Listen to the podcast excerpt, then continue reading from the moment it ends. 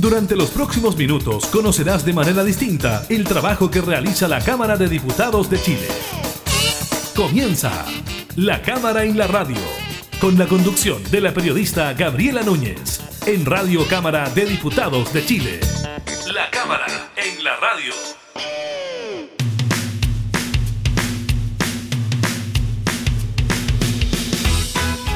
Hola, ¿qué tal? ¿Cómo están? Bienvenidas y bienvenidos a un nuevo programa de la Cámara en la Radio. Estamos junto a ustedes, como siempre, entregándoles información legislativa y temas de actualidad. En esta oportunidad estaremos conversando con la diputada Gael Yomans sobre el proyecto que permite el teletrabajo para padres que tengan a su cuidado a menores de 12 años.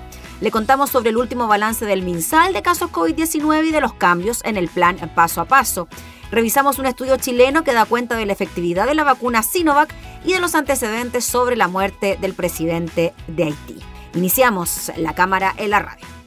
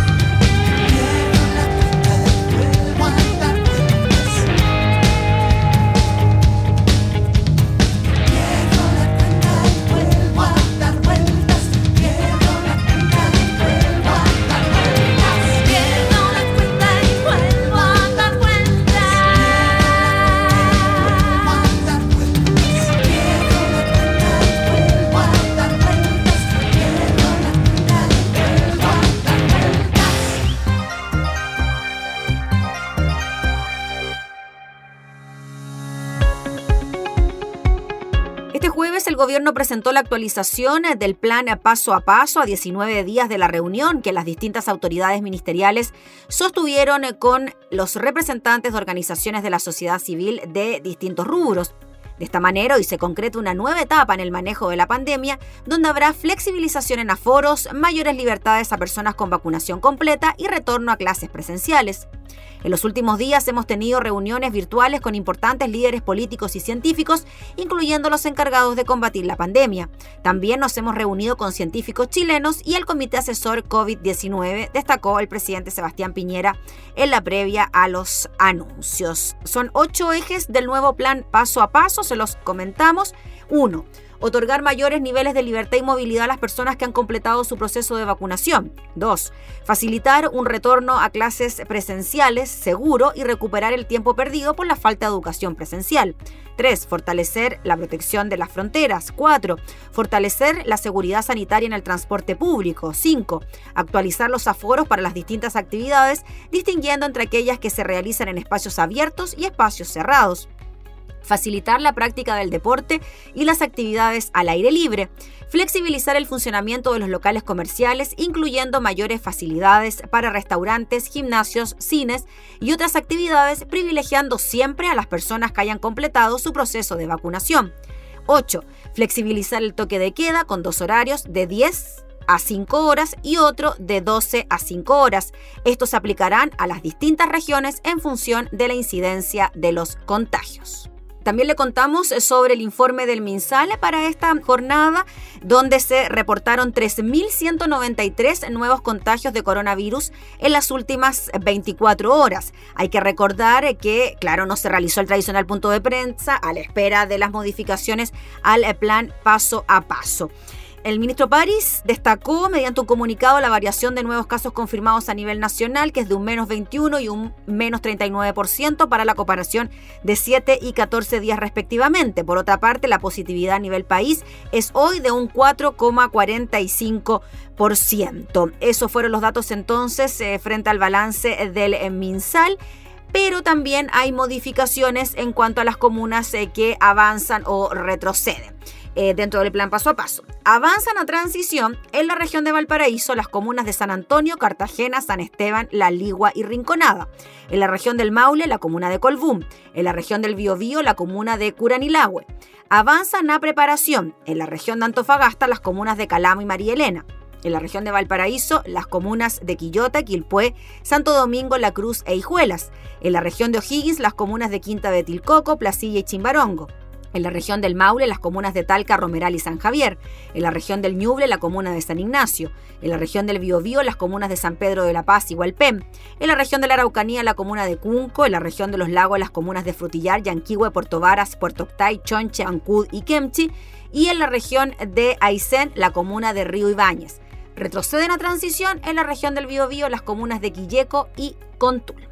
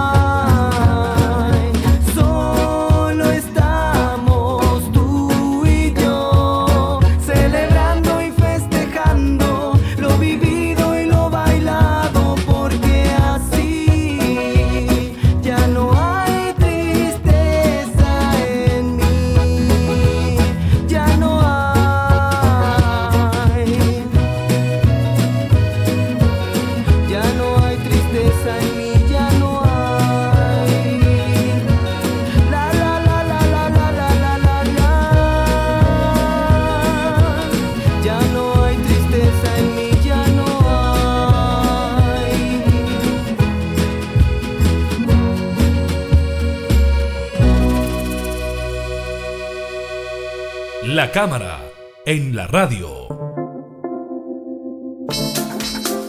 Durante esta semana, tanto la Comisión de Trabajo como también la Sala de la Cámara de Diputadas y Diputados tramitó un proyecto de ley que permite el trabajo a distancia. El teletrabajo para el cuidado de niños y niñas en caso de pandemia tiene que ver con trabajadores que tengan a su cuidado menores de 12 años y también personas con discapacidad. Vamos a hablar de lo que ocurrió en la Sala de la Cámara sobre esta materia con la diputada Gael Yomans, integrante de la Comisión de Trabajo. ¿Cómo está, diputada? Muchas gracias por recibirnos. Bien, muchas gracias a ustedes. Diputada, bueno, primero a grandes rasgos en qué consiste este proyecto y a quiénes viene a beneficiar, porque entiendo que ya para los trabajadores del sector privado existe una legislación al respecto. Así es, bueno, la legislación es la ley de, em, de retorno seguro al trabajo, que establece además un seguro eh, laboral por el COVID. Em, y nosotros incorporamos que eh, también eh, estuviera la obligatoriedad al empleador de ofrecer teletrabajo para toda cuidadora o cuidador que tenga un hijo o una hija eh, menor de edad, persona en situación de discapacidad o eh, también un adulto mayor a quien cuidar. la forma de, de, poder ratificar esto es mediante una declaración jurada eh, pero claro, eso solo es para quienes están contratados bajo el Código del Trabajo y por lo tanto todos los estatutos, el estatuto docente, el estatuto administrativo, los trabajadores del sector público quedaron excluidos de esta normativa. Eh, así que por eso mismo la senadora Sabat había presentado con anterioridad este proyecto de ley eh, y por lo mismo se le dio tramitación para poder contar con esa regulación, pero que en este caso es para obligar al empleador a ofrecer teletrabajo a quienes eh, son madres o padres con hijos menores de 12 años y también con personas en situación de discapacidad. O sea, en estos momentos los trabajadores del sector público no tienen una regulación al respecto, pueden ser obligados a trabajar a pesar de tener menores a su cuidado. Así es, porque al final va, depende del jefe de servicio eh, y por lo tanto es sumamente discrecional si es que le da o no esa facultad. Y en cuanto a lo que ocurrió en la sala de la Cámara durante esta jornada que tiene que ver con una indicación presentada por el Ejecutivo sobre las personas con discapacidad, esto hace que además el proyecto se retrase porque vuelve al Senado, ¿no? Sí, lamentablemente el gobierno retrasa el proyecto de ley sabiendo que la próxima semana además tenemos semana distrital eh, y por lo tanto el retraso es bien complejo, sobre todo cuando estamos en medio de la pandemia, Hoy por hoy hay muchas trabajadoras que han tenido que acudir a sus lugares de trabajo y por lo tanto es sumamente desconectado el haber presentado esta indicación en este momento, porque este trámite se tardó bastante en el Senado y nosotros en la Cámara de Diputados tratamos de hacer de manera más ágil su tramitación para poder responder a esta urgencia, pero sin embargo el gobierno no comprendió la urgencia, presentó de todas formas la indicación, cuando más era una indicación de corte procedimental y por lo tanto son temas que perfectamente podrían haber también solucionado de, otra manera, eh, porque las personas en situación de discapacidad están contempladas en la legislación y por lo tanto es el procedimiento la diferencia que eh, lleva al gobierno a presentar la indicación del cómo comprobarlo, ¿cierto? Entonces, ese tema, al menos para nosotros, eh, es sumamente complejo porque de hecho también los funcionarios públicos, la NEF, nos había solicitado presentar una indicación para que quedara sumamente explícito que la forma de interpretación es bajo la normativa que ya, eh, y el estándar que ya estableció la Contraloría, porque recordemos que en el mundo de los funcionarios públicos no está regulado el teletrabajo y por lo tanto eh, no, hay, eh, no hay protección del trabajador. ¿En qué sentido? O sea, por ejemplo, ¿qué sucede con los accidentes del trabajo en este nuevo lugar de trabajo que no es eh, ni tampoco el tránsito, ni tampoco es el lugar de trabajo como tal. ¿Qué sucede con eh, el costo, cierto, de tener que trabajar con un equipo, cierto, un, equipo de computación, el Internet, o sea, los implementos que en el caso del Código del Trabajo y por lo tanto los trabajadores del sector privado está regulado en, eh, actualmente y que es de costo del empleador. En el caso de los trabajadores del sector público, eso se reguló en la circular que emitió la Contraloría pero no hacer cierto ese nexo, lamentablemente los dejaba eh, en, una situación ambigua. Por eso nosotros sí lo dejamos en la circular, eh, perdón, en la, en la interpretación de la legislación, ¿cierto?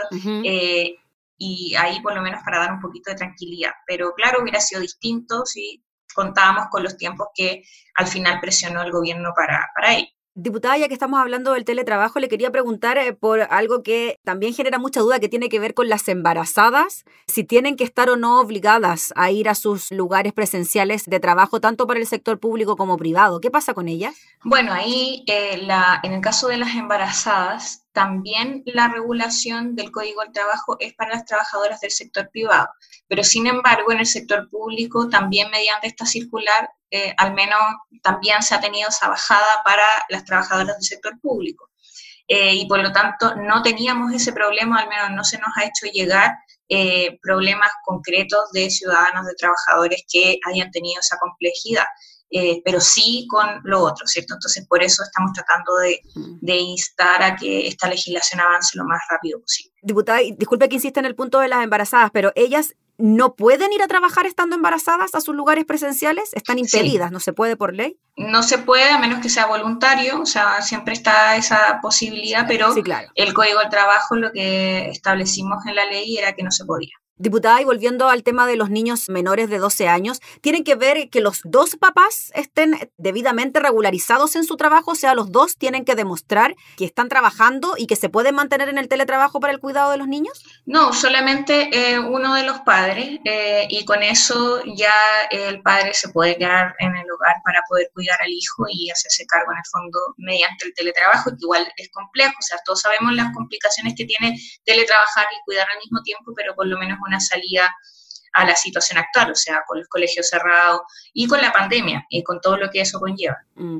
Diputada, finalmente, en relación a lo que pueda ocurrir de ahora en adelante para los padres que estaban esperando quizás esta normativa, a seguir esperando, ¿no? Sí, bueno, esperamos que el Senado ahora tiene que votar esta indicación. Eh, eso va a ser Puede ser, espero que sea la próxima semana que hagan alguna sesión especial, ¿cierto? En el Senado. Nosotros al menos teníamos semana distrital, por lo cual hacía más complejo la sesión, pero espero que en el caso del Senado pueda hacerse y así ya con ese trámite aprobándose esa indicación, ya no hay más eh, trámites pendientes y por lo tanto ya pasaría a ser ley. Esperamos sí que el gobierno en este caso promueva la promulgación y la publicación pronta también para que pueda ser efectivo. Solo para aclarar el punto en cuanto a los dos padres que están al cuidado de los menores, si la mamá no trabaja y el papá está trabajando, ¿igual se puede acoger a esta normativa, a esta ley y quedarse en la casa teletrabajando? Sí, sí, también se va a poder acoger. Nos imaginamos que se entiende también el riesgo de contagio que puede haber en los traslados a los trabajos, etcétera. Exacto. Y porque, bueno, igual hacía muy complejo tener que acreditar tanto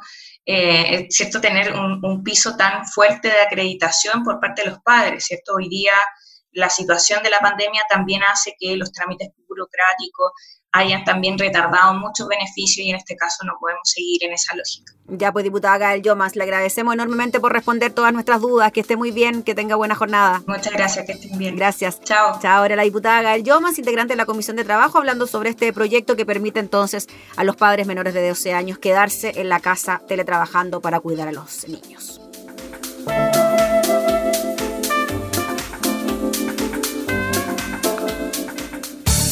Estás escuchando La Cámara en la Radio, con la conducción de la periodista Gabriela Núñez.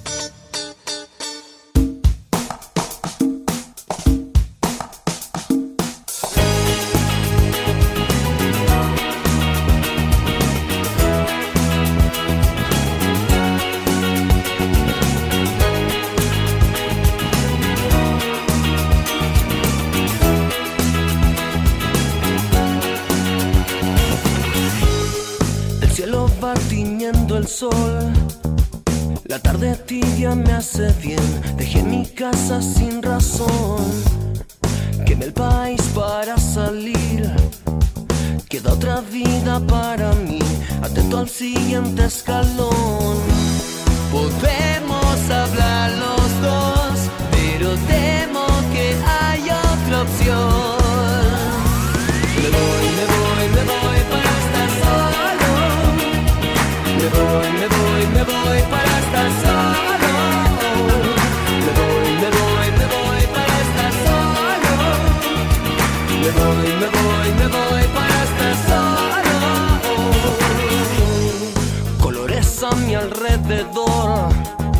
Subimos el volumen para oír nuestra respiración. No debo dejarme perder. La policía me buscó, escucharán disparos y me. La lamentación se terminó. Voy con los lobos a cazar, me voy a emborrachar por siempre. Y me quieres hablar de amor,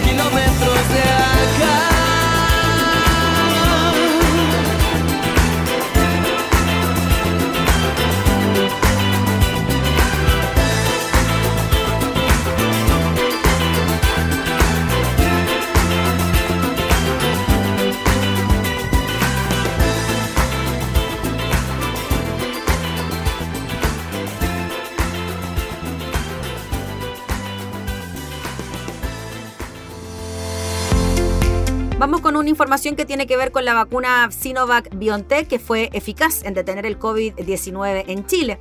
La investigación realizada por el Ministerio de Salud concluyó que Coronavac, la vacuna de la farmacéutica china, tuvo una eficacia de un 66% en la prevención del COVID-19 entre adultos que habían completado su proceso de vacunación. Los primeros resultados de esta investigación se habían dado a conocer en abril de este año, cuando el doctor Rafael Arauz, asesor de la Subsecretaría de Salud Pública del MinSal, presentó el primer reporte del estudio Efectividad de la vacuna Coronavac con virus inactivado contra el SARS-CoV-2 en Chile. Estos son resultados que demuestran que en la vida real, la vacuna que más se ha inoculado en Chile sí protege de los síntomas, hospitalizaciones, ingreso a la UCI y la muerte. Estos resultados fueron publicados por la revista especializada New England Journal of Medicine.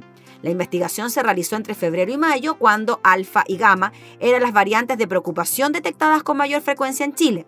Datos preliminares publicados en abril revelaron que Coronavac tuvo una eficacia del 67% en la prevención de casos sintomáticos de COVID-19, 85% en la prevención de hospitalizaciones, 89% en ingreso a la UCI y 80,3% en evitar muertes por la enfermedad.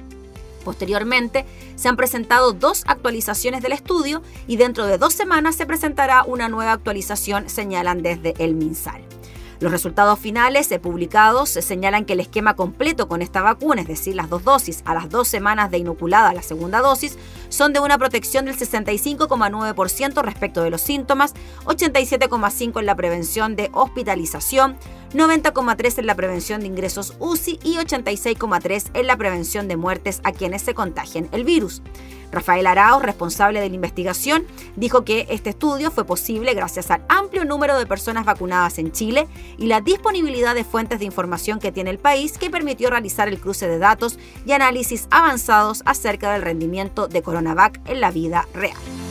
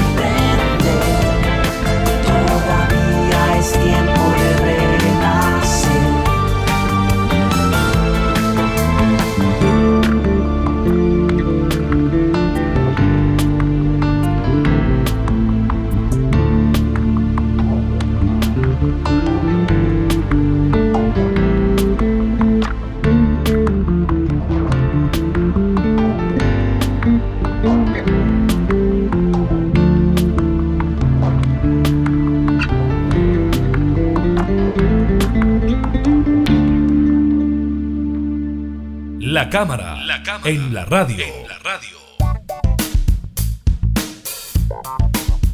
Impacto ha producido en el mundo la muerte del presidente de Haití, Jovenel Moise, quien recibió 12 impactos de bala durante el ataque que acabó con su vida según afirmó el juez de paz encargado del informe forense. El juez Carl Henry dijo a los medios de comunicación haitianos que el cadáver del presidente de Haití tenía 12 orificios realizados con armas de gran calibre y también de 9 milímetros.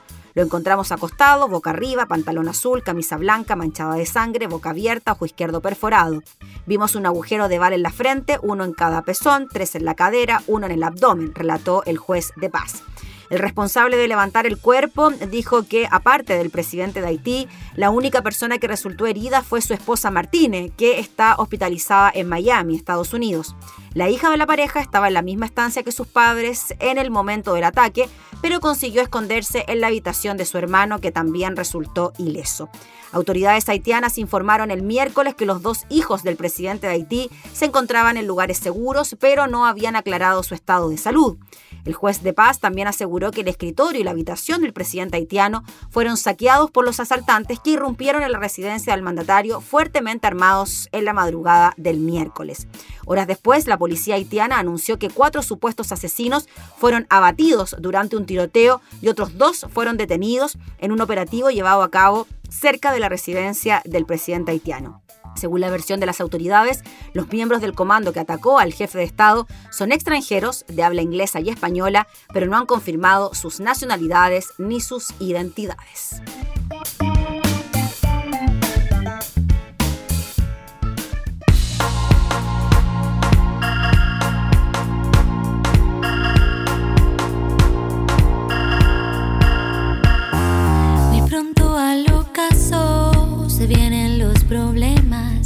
Se viene todo encima.